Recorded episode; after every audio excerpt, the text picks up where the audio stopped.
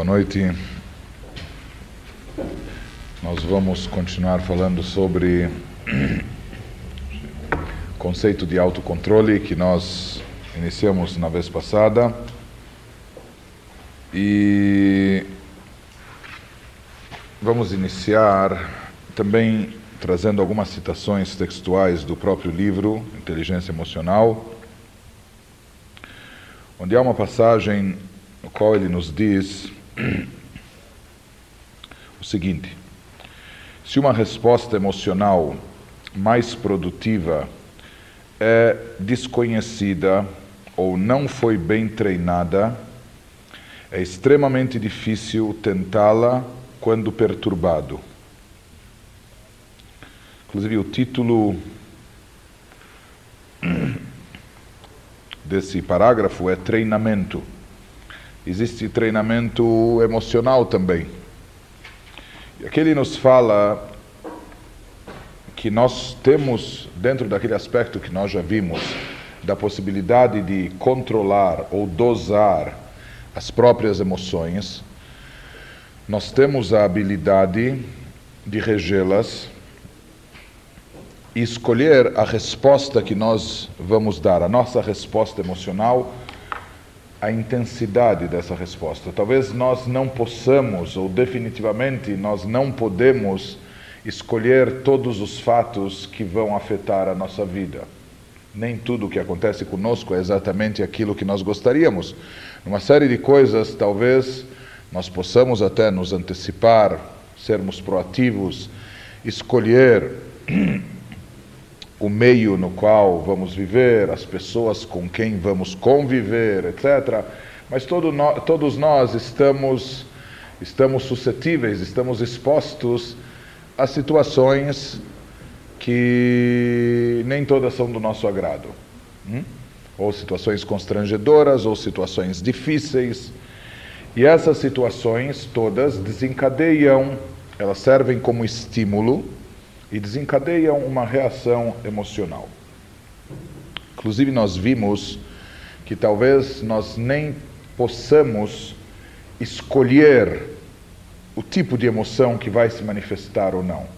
Talvez nós não tenhamos a capacidade total de nem pensar em ter raiva ou em ter ódio ou nem cogitar. Talvez ainda não sejamos tão evoluídos, tão espiritualizados, tão angelicais mas o que nós estamos observando, o que inclusive foi comprovado, é que nós temos pelo menos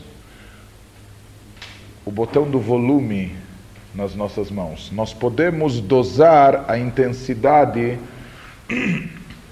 dessas reações. Talvez a gente não possa evitar de todo um certo sentimento, uma certa emoção, mas definitivamente nós podemos escolher o quanto essa situação vai nos afetar, o quão intensa vai ser a nossa reação emocional a essa situação.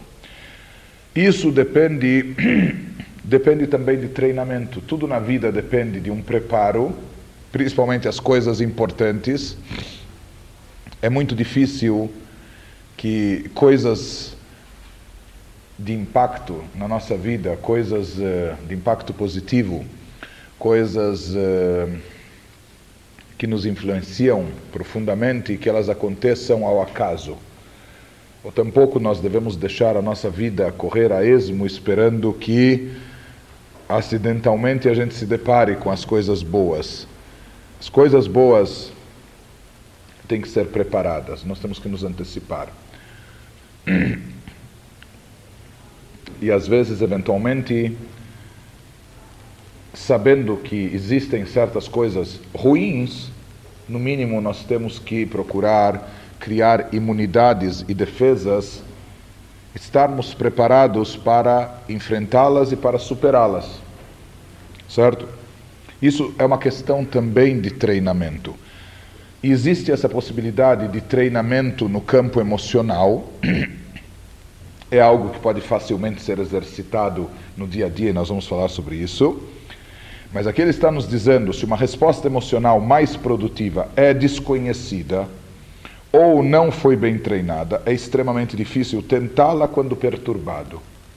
Se ela não foi previamente treinada, se a pessoa não se preparou para essa situação, querer que a pessoa reaja bem e positivamente na hora que ela já pisou na, na lama movediça, na areia movediça, ou na hora que ela já está se afundando, se não se afogando no problema, querer que naquela hora reaja de uma forma positiva é inviável e utópico. Mas ele nos diz: mas se a resposta é treinada para se tornar automática, existem às vezes, com treinamento, nós conseguimos criar até mesmo certos condicionamentos. Através de um treinamento intenso, certas atitudes ou certas reações se tornam quase que impulsivas nós estamos tão acostumados e tão habituados a isso que então se torna praticamente algo automático, algo incorporado a nós.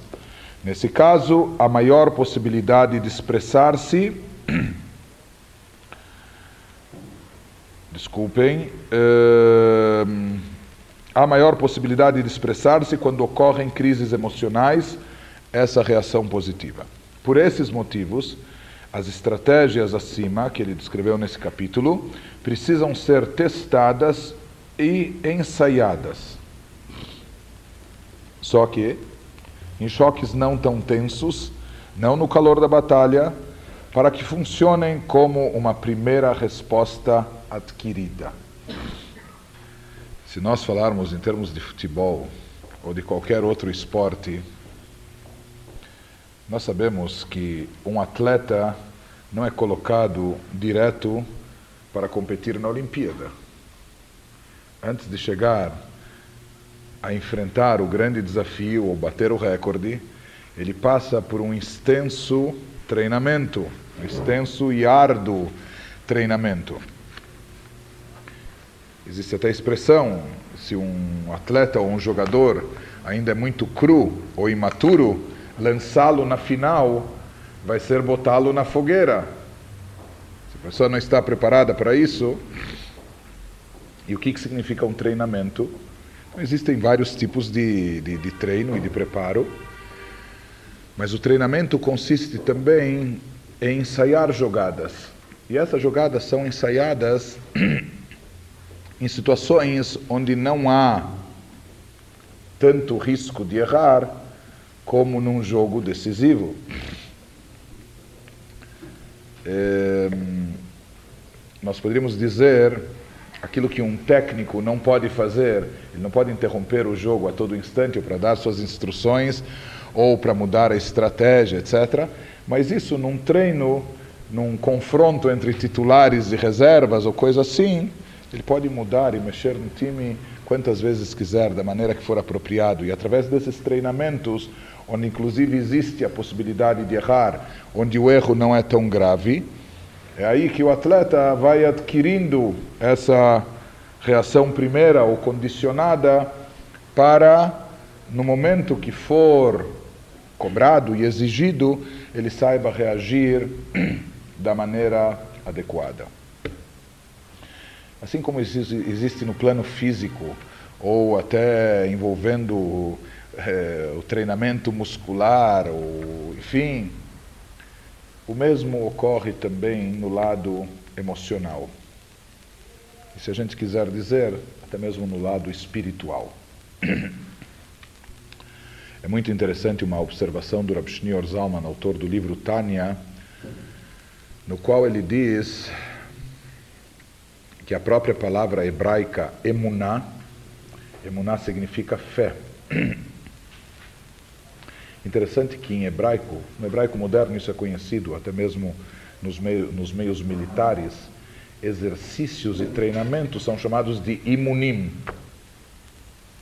Leamen significa treinar. E o Alter Eber Abshinyor Zalman diz que a própria questão da emuná, da fé, também é algo que está ligado com o treinamento. Ou da palavra umanut, que umanut significa profissão.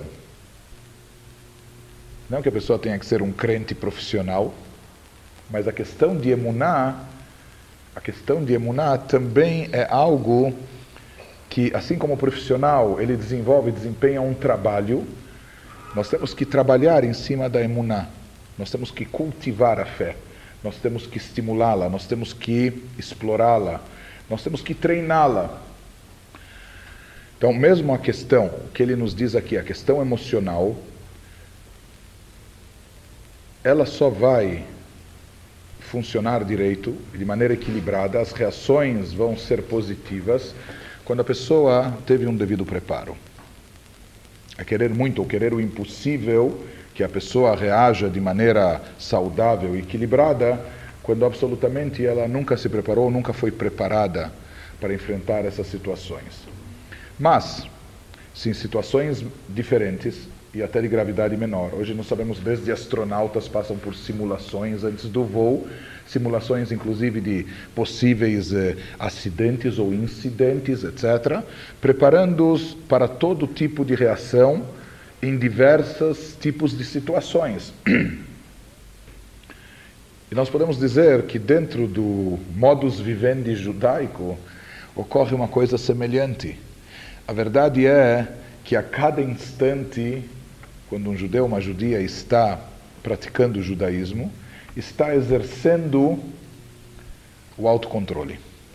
Está treinando, treinando a si mesmo no autocontrole. E como nós observamos o próprio conceito de liberdade dentro da Torá, dentro do judaísmo, que a verdadeira liberdade é não ser escravo de si mesmo tampouco.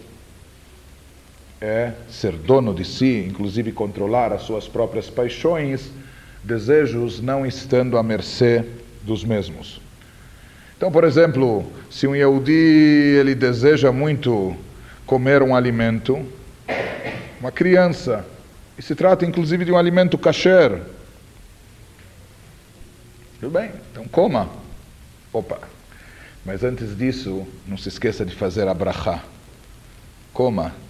Mas antes de comer, pare um instante.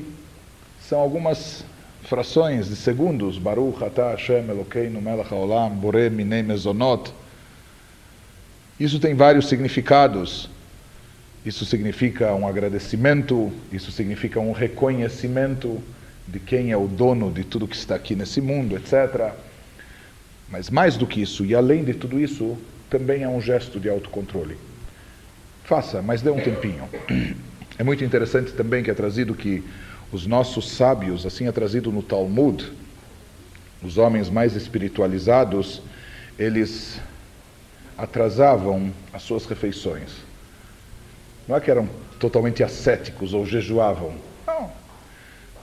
Faziam o café da manhã, faziam as suas refeições, mas se o café da manhã estava programado para as oito e meia, eles continuavam estudando ou permaneciam mais tempo na reza e às nove iam comer. Isso era um tipo de exercício. É um exercício de autocontrole. Conta-se da geração passada de um grande Hassid, um homem muito, muito pio, Rabbi Matmid, enfim. Era um homem completamente ascético ele passava os dias dele jejuando. Mas ele tinha um costume estranho, esquisito. Quando chegava próximo do final do dia, um pouco antes do pôr do sol, ele tomava um café, etc., e quebrava o jejum. E naquela ocasião ele costumava dizer: Deus, sabe o que?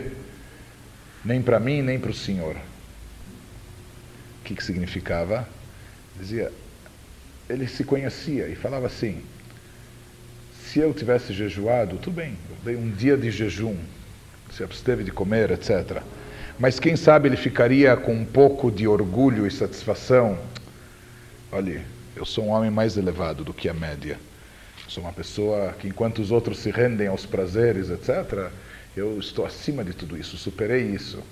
Então, para que ele, ele se conhecendo, para que ele não desfrutasse dessa, dessa condição, que pudesse lhe permitir até no íntimo um pouco de orgulho, arrogância, quando faltava aqui se tratava de dias comuns, não de dias de jejum. Né? Então ele quebrava esse jejum e dizia: Deus, não vai poder se computar isso como um jejum, não é, não é um jejum completo, mas assim também eu também não fico realizado ou cheio de mim, enfim. Mas tudo isso era um tipo de exercício. Os nossos livros, os livros judaicos, principalmente na área de, de ética judaica, os livros de Mussar, obras éticas, até estimulam muito a pessoa para estabelecer autodesafios. Isso é uma coisa muito estimulante, é um desafio muito estimulante, um exercício contínuo de crescimento. E de acordo com aquilo que nós vimos no Pirkei Avot, na Ética dos Pais, Eiseu Gibor Akoveshet Itzro, quem é a pessoa verdadeiramente forte ou poderosa, não é aquele que vai medir forças com o outro, mas aquele que é capaz de medir forças consigo mesmo. Forte de verdade não é aquele que derruba ou que vence os outros, mas aquele que é capaz de vencer o mais difícil, vencer a si próprio vencer os seus próprios instintos, desejos. Então, os livros judaicos até estimulavam esse exercício dentro de uma dentro de um critério e dentro dentro inclusive de uma linha gradual, etc. Não adianta a pessoa eh, querer da noite para o dia se tornar um super-homem ou tzadik igual a, enfim, mas eh, é comum nós eh, observarmos em diversas dessas obras ou ensinamentos de muitos mestres, por exemplo, haviam aqueles que sempre sugeriam a adoção de uma nova prática, uma nova decisão a cada semana. Ou se não fosse a cada semana, pelo menos uma vez ao mês. E fixavam um dia específico, se fosse uma vez ao mês, em geral, véspera de Rosh Chodesh, onde faziam um balanço, uma avaliação do mês que passou e procuravam tomar uma decisão em termos comportamentais, em termos de atitude para o mês seguinte. Aqueles que adotavam até o sistema semanal mantinham anotações ou já faziam um plano de trabalho. Então listavam ódio, inveja, orgulho, eh, enfim, uma série de, de traços de caráter. Essa semana, maledicência, essa semana eu vou me concentrar nesse item. Essa semana eu vou buscar todo tipo de oportunidade para exercitar esse traço de caráter. Se eu estou agora trabalhando contra inveja ou ciúmes, então eu vou procurar acionar minha autoconsciência para, a cada momento do dia ou dessa semana, durante esse tempo, onde eu tiver uma oportunidade de reagir diferente, assim vou fazê-lo. Não vou me deixar levar ao primeiro impulso, ou não vou deixar que essa inveja eh, preencha o meu ser, que eu fique imbuído dela ou contamine meu coração, enfim, vou procurar contê-la. E assim por diante. Isso se tornava acumulativo, que é o melhor. Não é que na semana seguinte, bom, esquece isso, volta ao normal e agora vou me concentrar naquilo. Inclusive até diziam que a pessoa só passasse para um próximo plano depois que o primeiro, que a primeira etapa já estivesse bem consolidada. Mas o que nós estamos querendo dizer é que toda a prática de mitzvot, inclusive, o judaísmo que nos diz, faça isso, mas dentro dessas condições. Faça aquilo, isso envolve todo o nosso dia a dia, todo o nosso ser, porque até mesmo as necessidades mais eh, essenciais, vitais para o ser humano, dentro da Torá, dentro do judaísmo, elas têm a sua forma de ser elas têm especificações, têm detalhes que regem, sim, todos os pormenores de cada uma das nossas atividades. Você vai trabalhar, tudo bem, mas olha, na sexta-feira, tal hora, tarde, com cliente, sem cliente, com negócio, baixe as portas do negócio, limite o seu trabalho e assim por diante. Faça as coisas, mas não perca o controle. Não se deixe ser levado pela vida, assuma você o controle.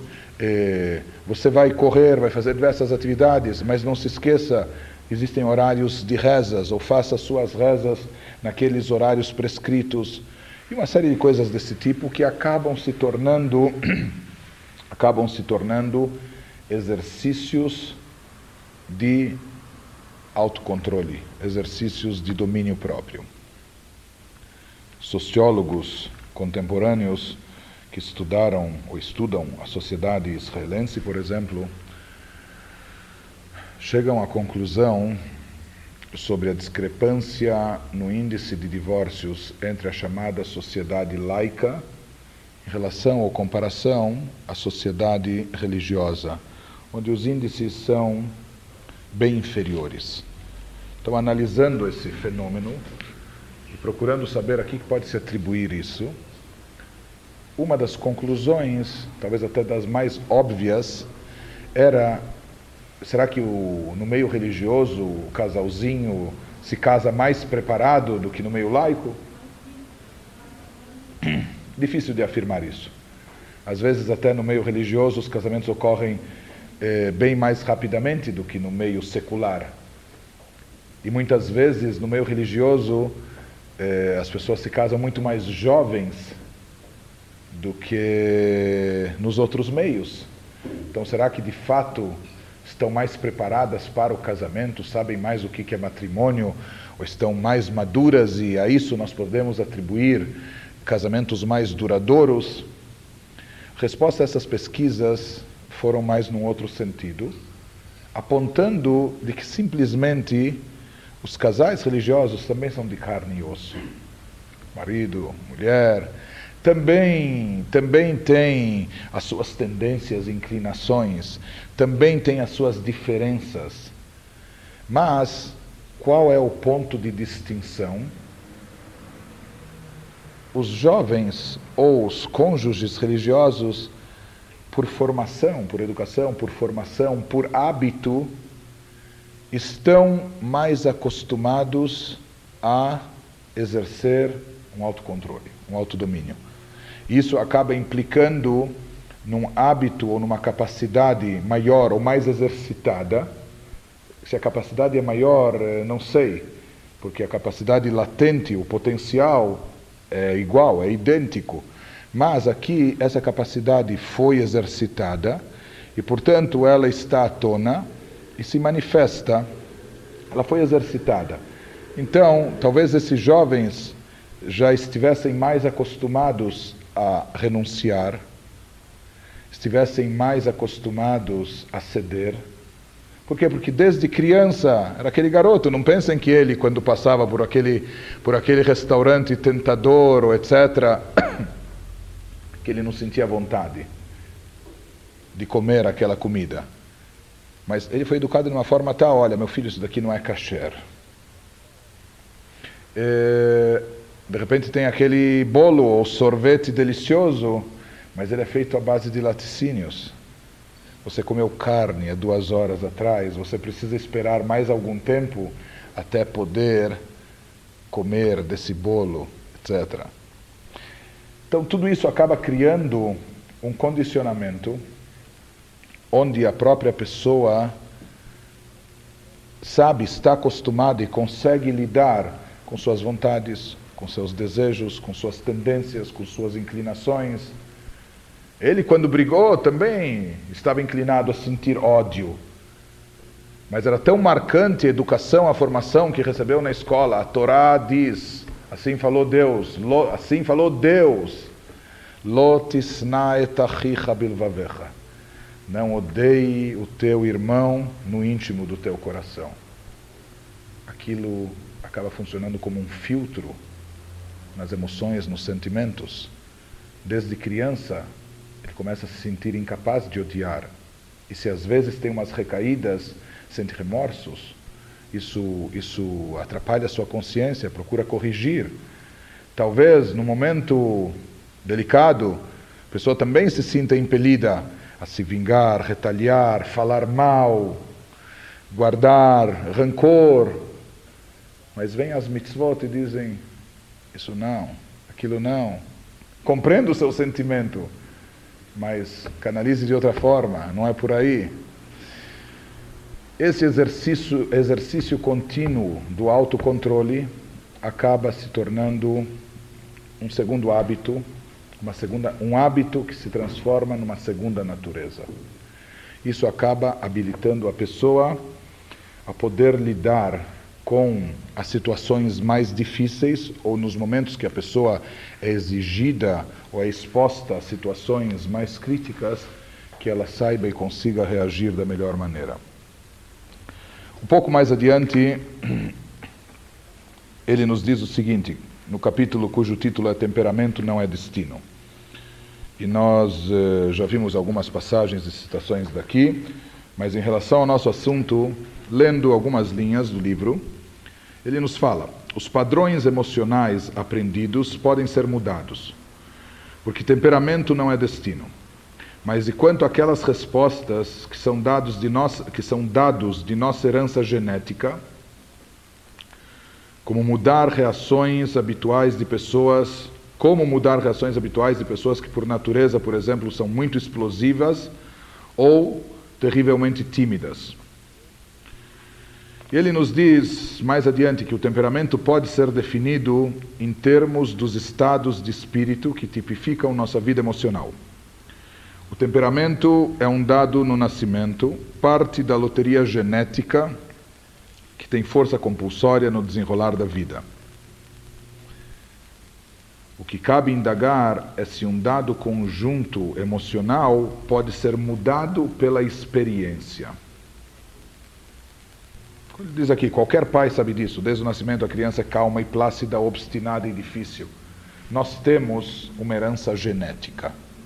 Nós temos tendências inatas. Nós temos características próprias que moldam, que moldam dão uma inclinação ao nosso caráter, à nossa personalidade. A indagação que se faz é se um dado conjunto emocional, se existe um certo conjunto emocional, se isso pode ser mudado através de experiências que a pessoa vai ter ou vai escolher ter na sua vida. Nossa biologia determina o nosso destino. Será que é isso? Ou é possível uma criança que nasça tímida tornar-se um adulto mais confiante, por exemplo? E ele nos fala que a resposta mais esclarecedora a essa questão está no trabalho de um eminente psicólogo desenvolvinista da Universidade de Harvard, Jeremy Kagan, enfim, que afirma que existem pelo menos quatro tipos de, de temperamento: tímido, ousado, otimista e melancólico e que cada um deles é função de um padrão diferente de atividade cerebral. E ele vai adiante, nos falando disso, mas o mais interessante é que a conclusão que se chega é que através de experiências é possível mudar e até mudar por completo essas tendências que não só vêm desde a infância, talvez venham até do nascimento, ou são até uma herança, é algo genético que já está três gerações na família. Existe essa possibilidade de mudar no momento que nós exercemos ou procuramos exercer um controle. Ele não está afirmando aqui se é fácil difícil, mas ele diz que existe essa possibilidade. E ele nos diz o seguinte: uma vez que nosso sistema emocional aprende alguma coisa, de repente nós estávamos, estávamos habituados, ou nossa natureza sempre foi essa, era essa. Mas se nós começamos a exercer um certo treinamento, que no começo talvez até possa ser muito difícil, porque envolve uma quebra de hábitos, uma mudança de costumes, ou eh, atentar ou ameaçar até um vício nosso de pensamento, de atitude, de comportamento, isso não é fácil. Mas de repente a gente vai se exercitando e a gente vai se condicionando. Então ele nos diz, trazendo inclusive de um neurocientista, que ele fala que uma vez que nosso sistema emocional aprende alguma coisa, parece que nunca mais nos livramos dela. Isso é uma faca de dois gumes. Se nós aprendemos uma coisa boa, se nós cultivamos uma boa, uma atitude positiva, ótimo, fantástico. Então isso está incorporado, interiorizamos isso. Isso passa a fazer parte do nosso ser.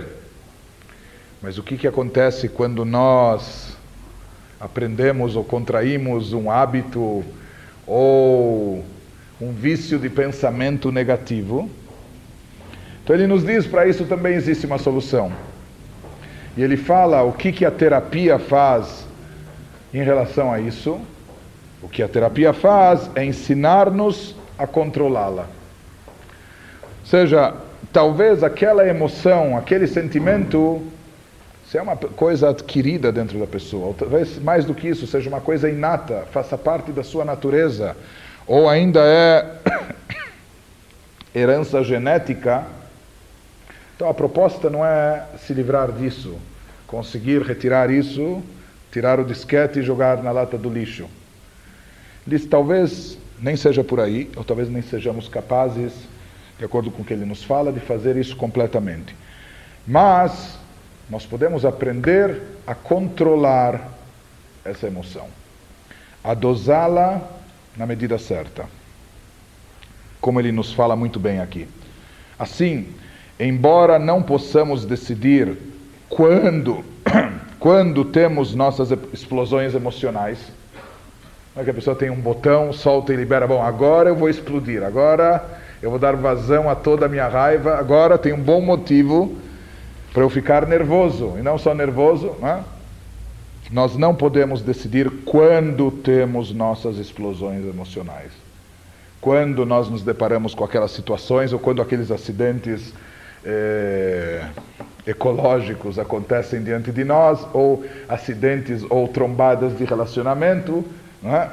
não sabemos quando elas vão ocorrer, mas nós temos mais controle sobre o quanto elas duram. Você pode quantificar.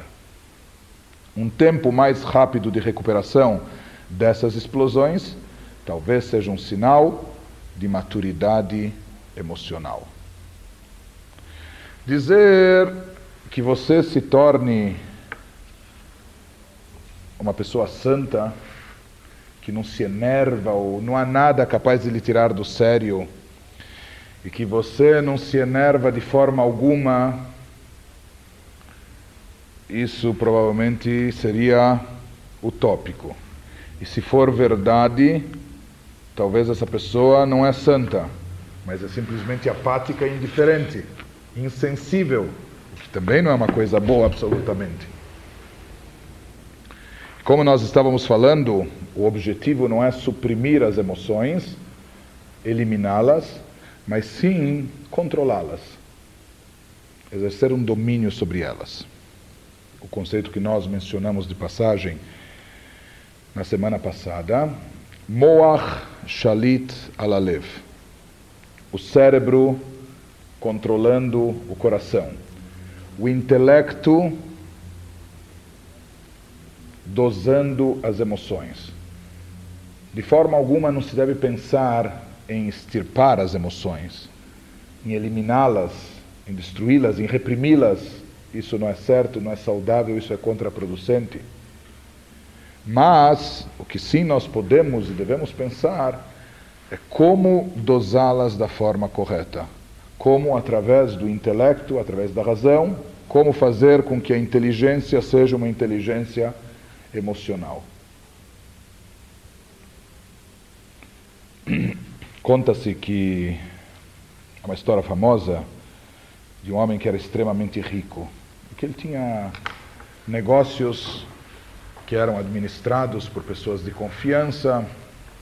No momento nem importa qual era o ramo de negócio dele, mas ele era extremamente rico e bem-sucedido, mas vamos supor que ele só não acertou em termos de diversificar a sua fortuna.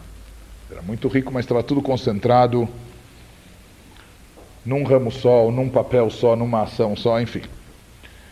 Mas já que Deus lhe concedeu toda a riqueza, a fortuna, ele gozava de uma situação, de uma situação é, tranquila e sossegada, então ele aproveitava isso de maneira positiva ele deixava os seus negócios na mão de profissionais muito bons, que lhe prestavam relatórios e ele acompanhava e supervisionava. E ele dedicava o seu tempo apenas a coisas elevadas. Dizia ele, graças a Deus, já acumulou uma grande fortuna. Ele não precisa ficar o dia inteiro com a cabeça no mundo neurótico dos negócios. Então, alguém está administrando os negócios ou fazendo eles renderem mais, investindo e aplicando devidamente e ele podia, graças a Deus, se dar ao luxo, se permitir de ficar o dia inteiro sentado, debruçado nos livros, estudando, estudando Torá, aprendendo mais sabedoria.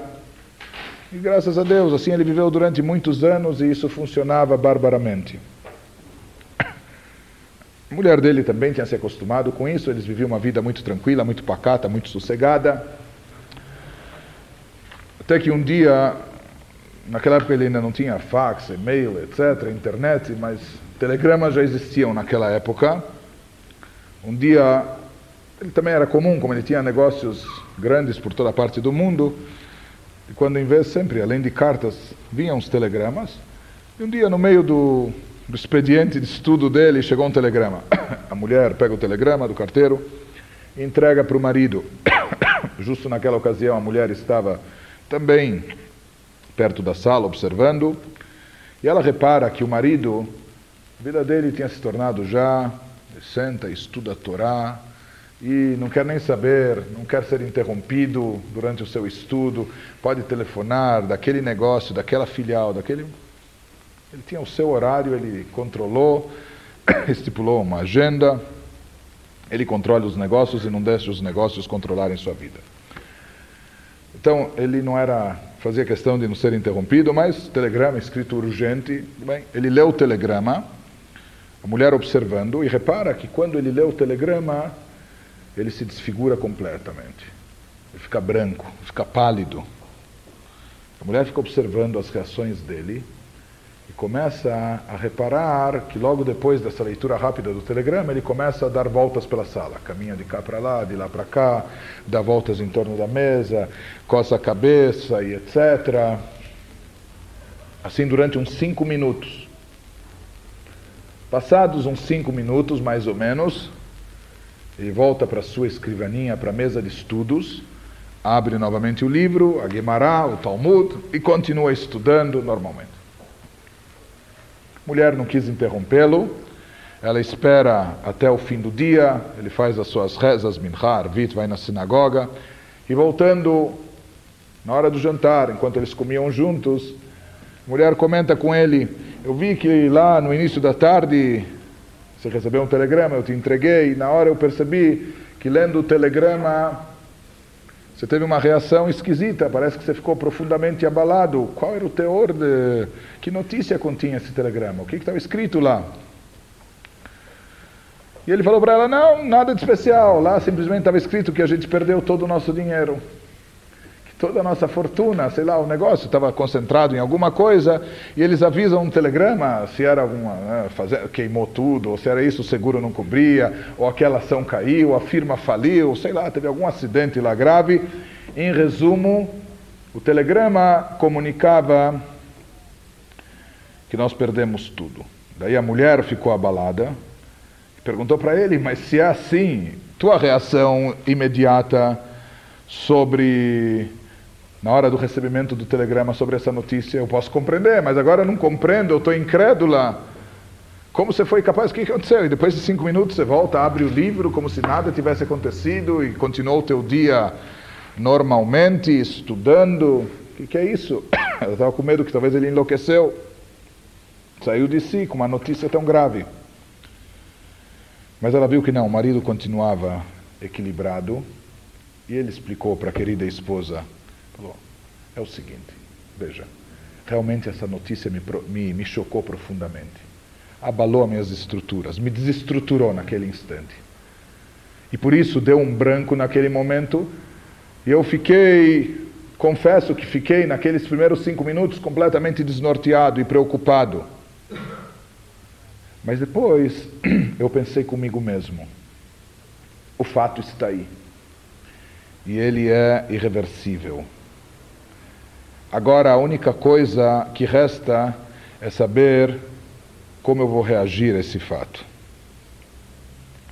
Existem pessoas que vão ficar se lastimando durante anos e anos, se não a vida inteira, vivendo frustradas, vivendo chateadas, vivendo de forma depressiva, na saudade, na nostalgia, puxa, olha, eu já tive tanto, eu fui tão rico, etc., mas como eu perdi, etc., ou se culpando, se condenando. eu não deveria ter investido naquilo aplicado. Tem pessoas que reagem dessa maneira, que podem levar esse dissabor durante muitos anos ou por toda a vida. Ou, existe uma outra possibilidade, que é aquela de absorver o golpe, um duro golpe, mas é um fato consumado, um fato irreversível que está fora da minha alçada e na prática não tenho condições de mudar. Mas a única coisa que eu posso fazer agora é me perguntar: será, tudo bem, a fortuna eu perdi, mas será que eu vou me permitir também perder a minha serenidade, minha paz de espírito, minha felicidade? Será que eu vou me deixar afetar por toda a vida com isso, etc. Naquela hora eu tomei uma firme decisão de que eu ficaria com a segunda opção, que eu não iria permitir que esse fato me abalasse por mais tempo. Então, existem pessoas que levam 10 anos para se recuperar desse golpe, dessa perda. Existem pessoas, a perda é a mesma, mas que de repente aquele processo que para outros levam 10 anos, ele preferiu optar, falou, para que 10 anos de sofrimento? Para que 10 anos de, de, de, tortura emocional? Ele preferiu absorver esse golpe em 5 minutos. Aqueles 5 minutos foram terríveis, mas a partir de então, disse: sabe o que? Agora, bola para frente, vamos olhar para cima, vamos confiar em Deus e de uma forma ou de outra a gente vai se recuperar. Isso já foi, vamos para frente. Isso é um exemplo do que se fala. Nós não podemos adivinhar quando vão surgir as situações eh, tempestuosas na nossa vida e o quanto eh, de surpresa elas vão vir, etc.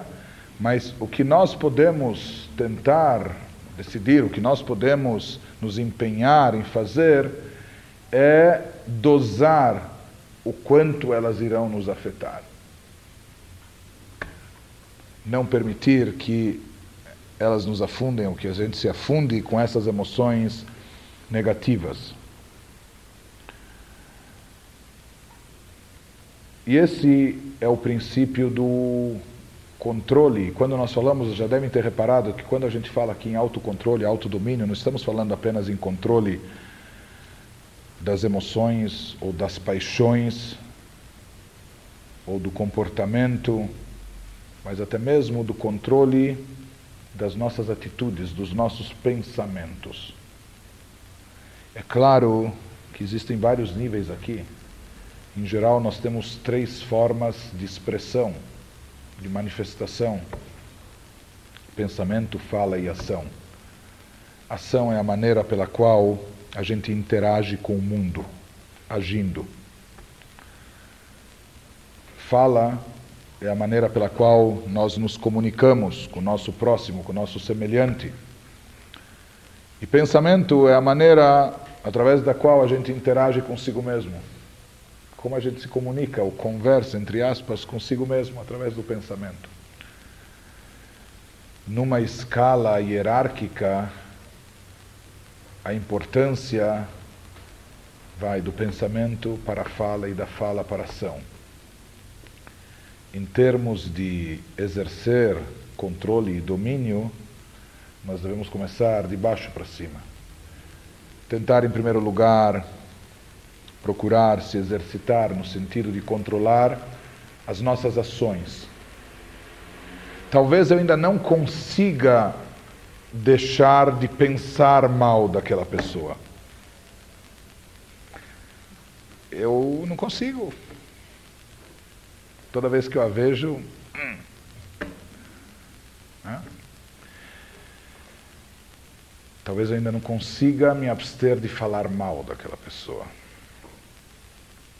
Mas quem sabe eu vou começar me controlando para não fazer mal àquela pessoa. Depois que eu conseguir me controlar, eu já deixo de fazer mal então, o próximo passo mais elevado e mais difícil é deixar de falar mal, não apenas deixar de fazer mal. A pessoa pode pensar, tudo bem, eu não estou fazendo nada de errado, eu só estou comentando. Só estou falando, de passagem, só porque perguntaram, ou sabe. Mas fazer, Deus me livre. Não estou fazendo nada de errado. Eu só, só falei, só comentei. Ó, falar, falar será que mata? Só falei. Mas falar às vezes mata também. Então, depois que a pessoa se exercitou e consegue se dominar no sentido de não agir, de não fazer mal, o próximo passo é saber exercer controle também sobre as palavras. Não falar mal. Depois chega um instante, um momento, quando a pessoa já está treinada, onde a pessoa inclusive deve exigir até isso, isso de si própria. Não só não fazer mal, nem tampouco falar mal, até mesmo nem pensar mal. Quando vier o pensamento, ou o primeiro pensamento, eu vou desviá-lo, eu vou mudá-lo. Como nós vimos na vez passada, que o ser humano no pensamento tem uma dupla característica. A primeira é que o nosso pensamento é incessante. Nós não paramos de pensar. A nossa mente não para de funcionar despertos ou adormecidos, com fantasia, imaginação ou com filtro da lógica. Nossa mente sempre está funcionando. Podemos parar de pensar. Por isso não dá para eliminar um pensamento. Simplesmente ficar sem pensar em nada. Mas nós temos uma segunda característica no pensamento é que é o fato de não sermos capazes, de ser impossível de pensar ao mesmo tempo em duas coisas. Pode pensar primeiro em uma e depois em outra, alguns segundos em uma, depois outra. Mas pensar ao mesmo tempo em duas coisas é impossível. Como se livrar de um mau pensamento nem se preocupe em lutar contra esse pensamento ou evitá-lo, porque talvez ele é até mais forte do que você. Sabe o que? É melhor você desviar a tua mente mudar de canal e pensar em outra coisa. Se você tiver algumas passagens assim de Torá, alguns salmos de cabeça ou decorados, se você não tiver decorado, ande com um livro e comece a ler outra coisa, comece a pensar em outra coisa. Se sua mente está ocupada e preenchida com coisas boas, não tem lugar para abobrinhas, para para minhocas, eh, as, os escorpiões que falamos da vez passada. E essa é a famosa história daquele Hassid, daquele discípulo que veio procurar o seu mestre, o seu Rebbe, dizendo: Rebbe, o que, que eu faço? Os pensamentos negativistas invadem a minha mente, estou transtornado. Dizem em casa que eu sou um maníaco depressivo estou cheio de problemas. E olha, eu até de noite dormindo, eu fico falando sozinho comigo mesmo. As pessoas dizem que, que os problemas tomaram conta de mim, mas o que, que eu vou fazer? São problemas de fato. Eu tenho problemas nos negócios, cobranças, clientes, fornecedores, etc. E o pior de tudo, é, as coisas já vão mal. E mesmo quando não vão mal, eu fico pensando e receando, e se elas forem mal? Ou até quando elas já estão bem, eu fico pensando, e se deixar de ficar bem, se um dia mudar? E não adianta, é, eu tento evitar esses pensamentos, mas é, sempre eu penso no pior e sempre, sempre eu estou preocupado e sempre eu estou deprimido. E olha, Rebbe, eu não consigo nem rezar direito, eu confesso para o Senhor, eu fico falando as palavras lá, mas eu falo mecanicamente mas enquanto eu estou falando as palavras, eu estou pensando nas promissórias, nos cheques que voltaram, nos problemas que tem aqui, acolá, etc. E esses pensamentos são mais fortes do que eu. Eles literalmente invadem a minha mente e tomam conta de mim. Eu fico completamente sufocado. O Rebbe falou para ele: Meu filho, a verdade é uma questão grave e eu não tenho resposta para você. Oi, veio. Nem o Rebbe tem uma resposta, uma solução para mim. O que, que vai ser agora? Mas o Rebbe falou para ele: Eu te dou um conselho. Eu tenho um Hassid meu, um outro discípulo, que mora numa aldeiazinha, numa cidadezinha aqui próxima. São algumas horas de viagem só daqui. Já que você está aqui, não custa nada, dê um pulo lá, procure-o. O nome dele é Reb Fulano lá de tal. E quem sabe ele te ajuda em alguma coisa. Estou vendo que você realmente está com problemas, infelizmente eu não posso te ajudar, mas talvez.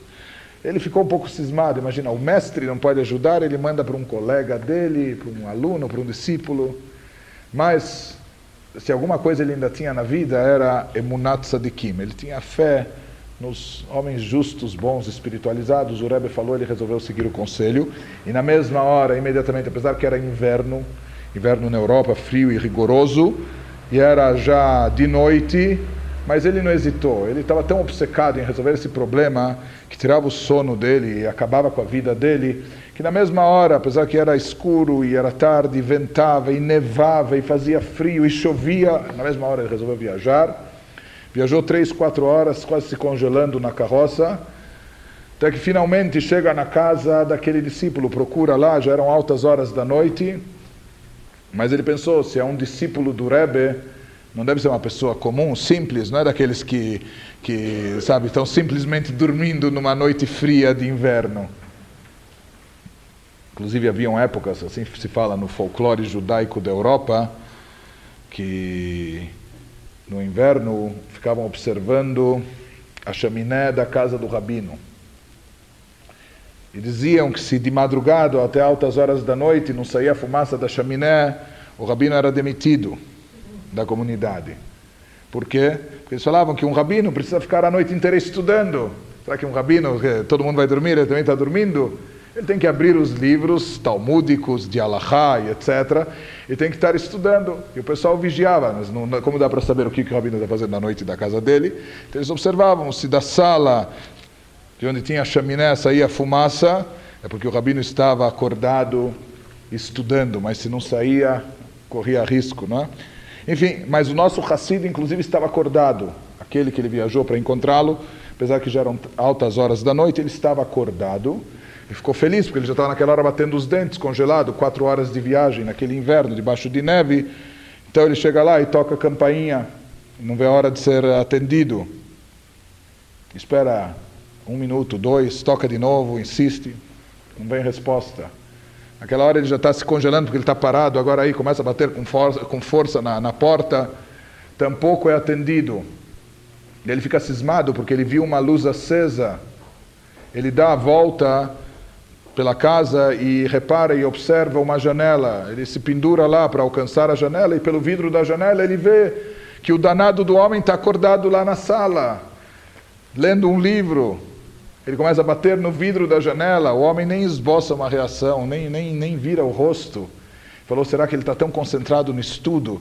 Ele fica meia hora batendo na janela, batendo na porta, morrendo de frio, batendo os dentes. O carroceiro que trouxe ele já foi embora, ele não tem outro lugar para ir. Daí ele já escorrega lá no, no, no batente da, da, da, entrada, se congelando. E passados uns 10 minutos, finalmente, o dono da casa vem e abre a porta. Ele, oh, ainda bem.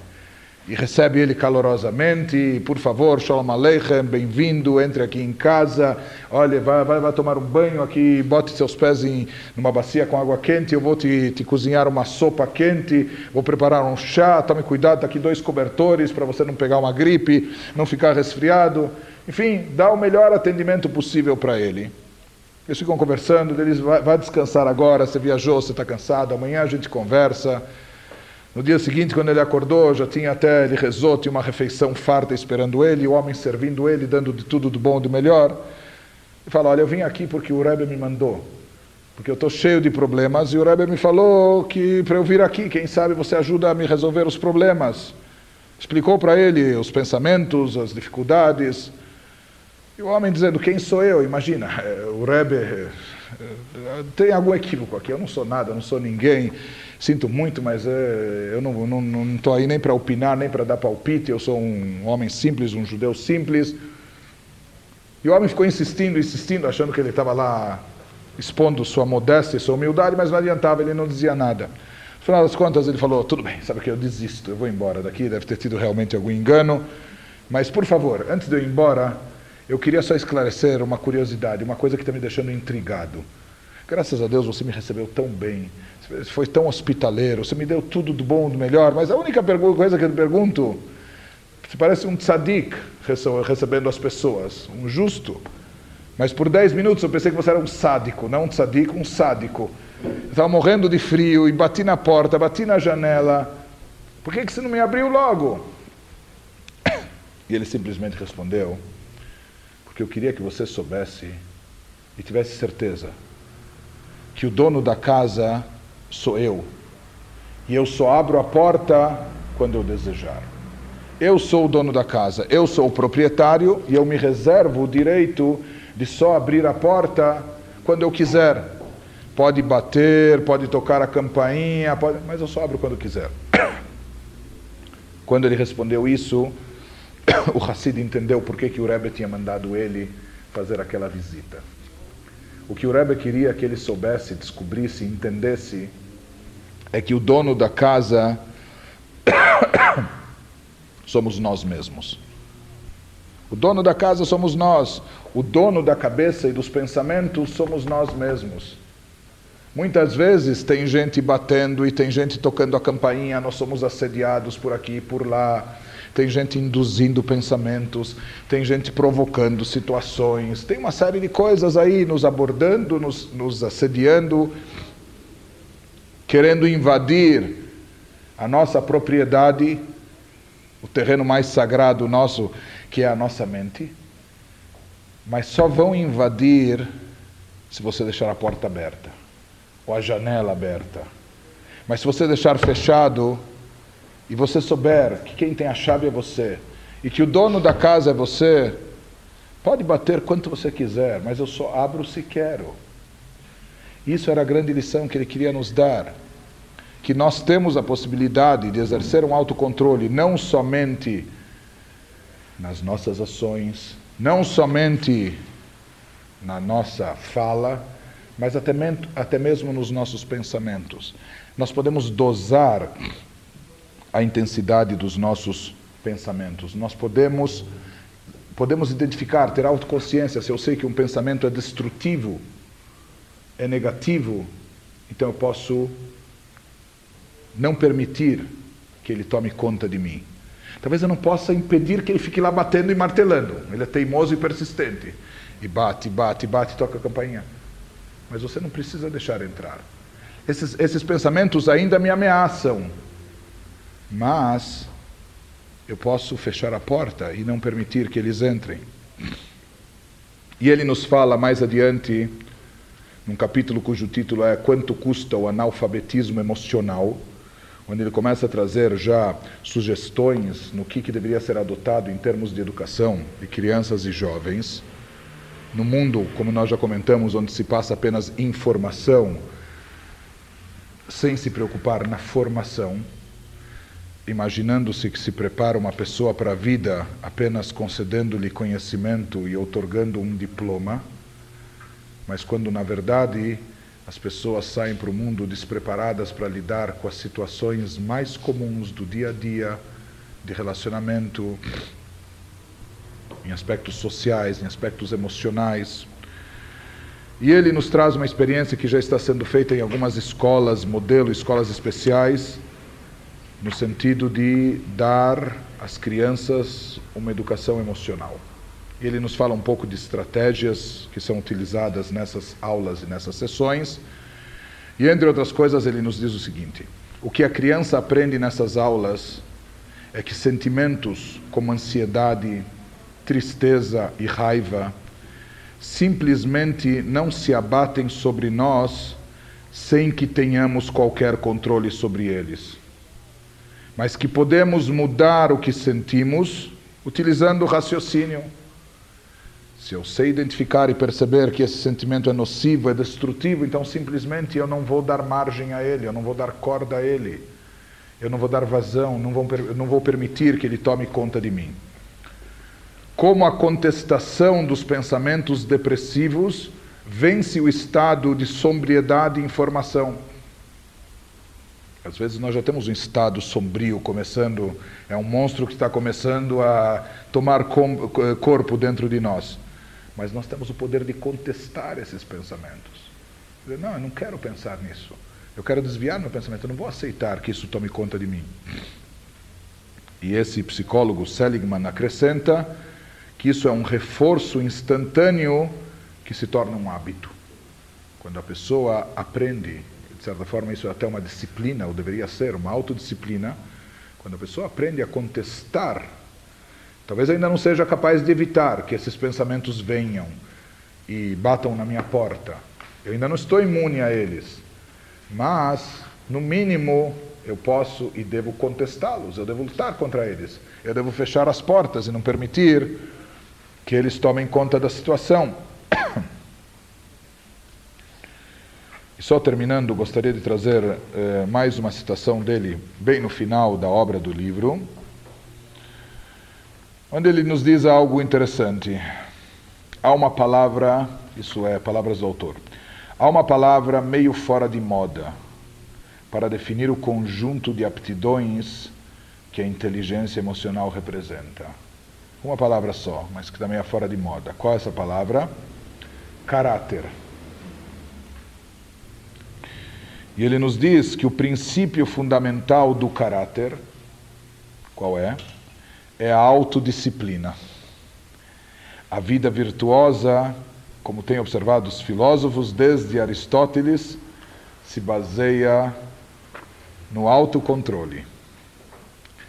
Ele nos diz que afinidade com o caráter é a capacidade de motivar-se e orientar-se, seja ao fazer o dever de casa, concluir um trabalho, ou levantar-se pela manhã, ou saber renunciar a um marshmallow, pra, nem que seja para receber dois mais tarde. E como vimos, a capacidade de adiar a satisfação e controlar e canalizar nossos impulsos para agir é uma aptidão emocional básica. Isso é o mais básico. Infelizmente, hoje em dia, até do mais básico e elementar se carece, porque não se tem não se tem conhecimento disso. pode se perguntar, mas se é tão óbvio e tão essencial, como que passa desapercebido? Não se tem conhecimento. Então eu creio que não se tem conhecimento porque era tão óbvio e que isso partia de um pressuposto que já fosse uma premissa assumida.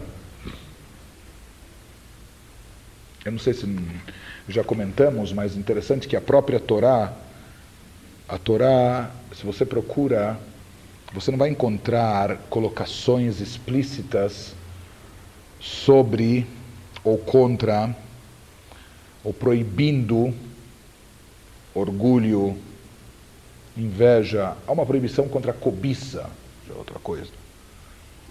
Mas eh, nas 365 proibições da Torá, você não encontra proibições explícitas em relação a todos esses aspectos morais, éticos ou de caráter.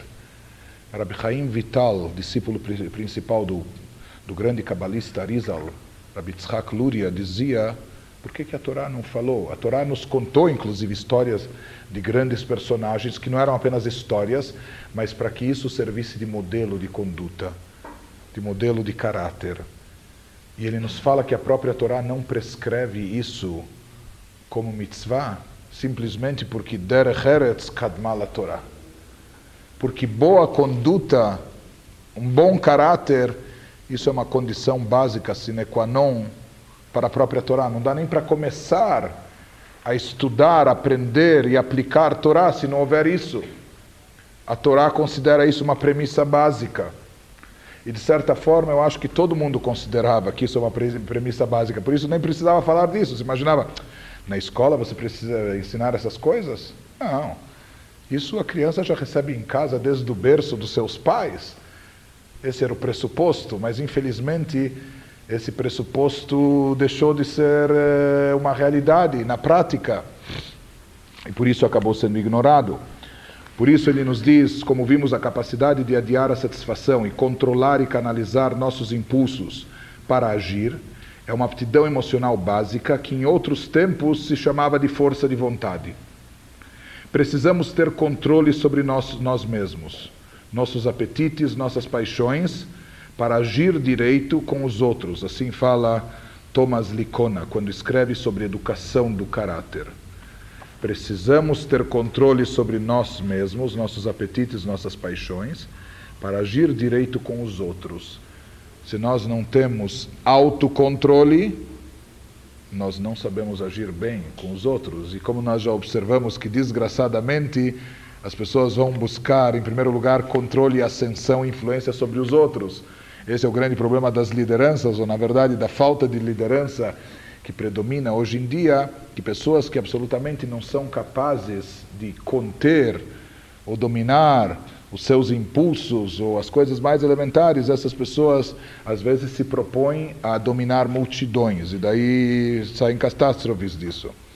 Mas de qualquer forma, ele nos diz que é preciso força de vontade para manter a emoção sob o controle da razão.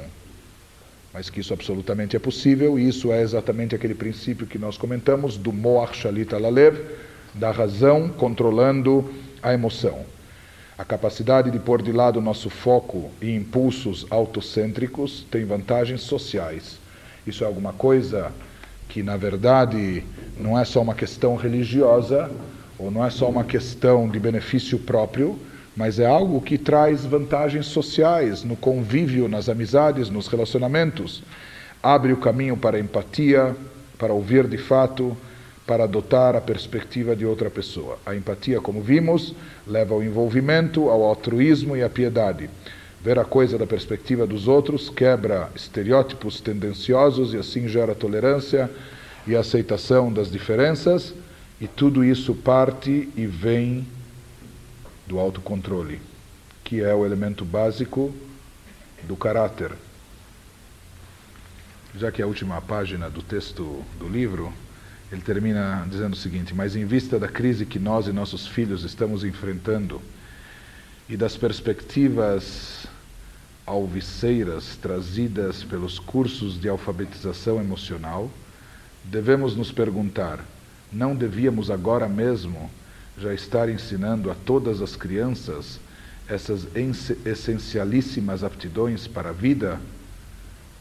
E ele termina com uma frase bem judaica: Se não for agora, quando será? Que isso é o que perguntava o sábio Hillel no Pirkei Avot: Imlo achshav eimatai. Se não for agora, quando será? E na verdade já está mais do que tarde para isso e para iniciar tudo isso. E me desculpem, me permitam, mas só para não, não quebrar só para não quebrar o raciocínio, só para concluir, eu gostaria só de ocupar mais alguns minutinhos com um relato talmúdico muito interessante que vem de encontro ao tema que nós, que nós discutimos. O Talmud, no Tratado Sanhedrin, nos traz uma situação, e não importa no, no momento se foi um caso verídico ou uma situação hipotética, mas pelo visto lá inclusive era uma situação verídica. Ele nos diz que de repente um jovem, um rapaz, ficou gravemente enfermo. Estava extremamente doente, ninguém sabia o que era. O vírus da AIDS, etc., naquela hora ainda não estava, não estava disseminado. Você sabe que de repente um rapaz que tinha vigor, saúde, etc., de repente ele está acamado e cada dia mais grave, sem apetite, perdendo peso, e enfim, está grave a situação. E ninguém sabe qual o motivo dessa doença. Vários tratamentos são propostos, vários medicamentos são tentados, nada dá, dá resultado, nada surte efeito. Até que trazem, dois mil anos atrás, estamos falando na época talmúdica, acho que não tinha ainda psicólogos de plantão, mas trouxeram algum sábio, alguém que começou a tentar descobrir alguma coisa. Até que no final ele descobriu. O que, que ele descobriu? Que o rapaz tem uma linda vizinha que mora na casa ao lado. Hum? E de uma forma ou de outra, conversando, ficou sabendo, tem uma linda vizinha. E pelo visto, ele ficava observando a moça horas e horas a fio, dia após dia, até que simplesmente ele ficou completamente obstinado, ficou completamente obcecado. E chegou num estado tal assim é o relato, relato talmúdico, que os médicos disseram que se ele não mantivesse relações com ela, ele iria morrer. A vida dele estava em jogo, ele iria simplesmente morrer. Esse foi o diagnóstico dos médicos. Foram perguntar os sábios, os rabinos, o que, que achavam. Os rabinos disseram absolutamente não. Pensaram que os rabinos vão permitir alguma coisa, negócio, uma situação grave, etc. É permitido fazer algo aqui. Eu já vou adiantar alguma coisa. É, há uma discussão no Talmud, inclusive, se a moça era casada ou solteira. Mas, de acordo com diversas opiniões, era uma moça solteira. Nem era casada, era solteira. fosse casado, tinha um aspecto moral mais grave, adultério, etc. Ou talvez para salvar uma vida, de repente alguém exigisse que ela se divorciasse do marido para salvar a vida do, do pobre coitadinho, não? Mas, até partindo do. Vamos, vamos adotar até aquela opinião que a moça era solteira, e o Talmud inclusive pergunta: mas se a moça era solteira, por que, que os sábios foram tão, tão radicais, tão moralistas, tão.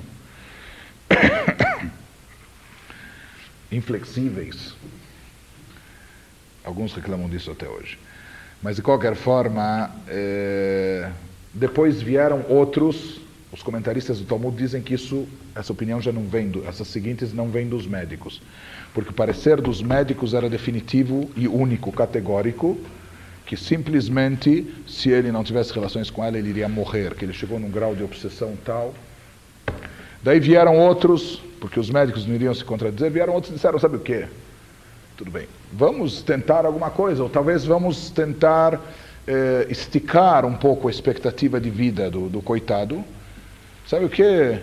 Que ela, sei lá, tudo bem, é, é proibido um contato físico, sábios não liberaram.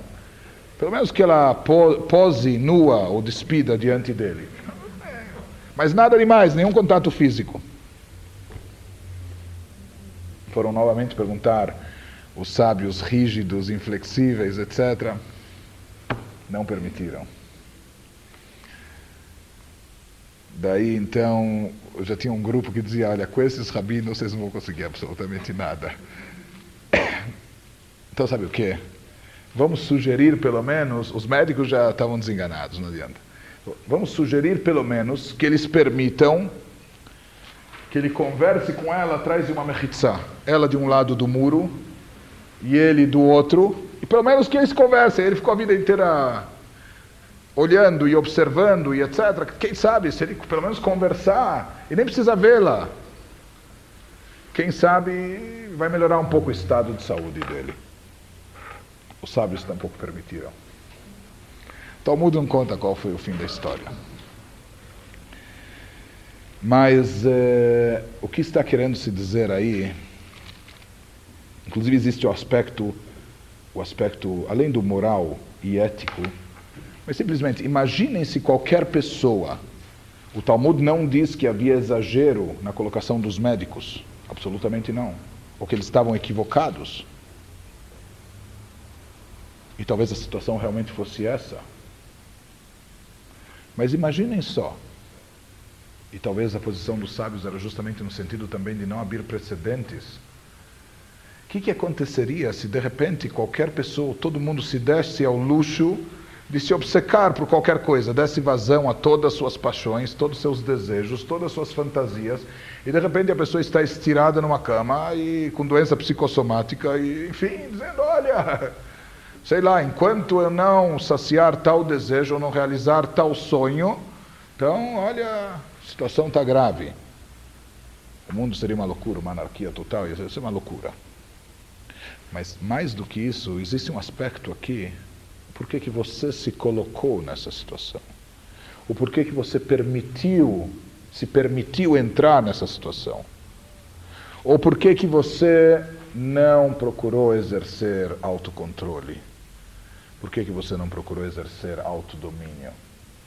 Os sábios não negam que uma situação possa evoluir a tal ponto. Pelo contrário, já vimos no Pirkei Avot, Atava motziat adam olam. Desejo e paixões são uma das coisas capazes de acabar com a vida de um ser humano, de arrancar a pessoa do mundo, tirá-la da realidade, fazer com que ela cometa loucuras. Os próprios sábios dizem isso. Mas por que que você se rende a stavot? Por que que você se rende aos desejos? Por que que você não exerce o autocontrole?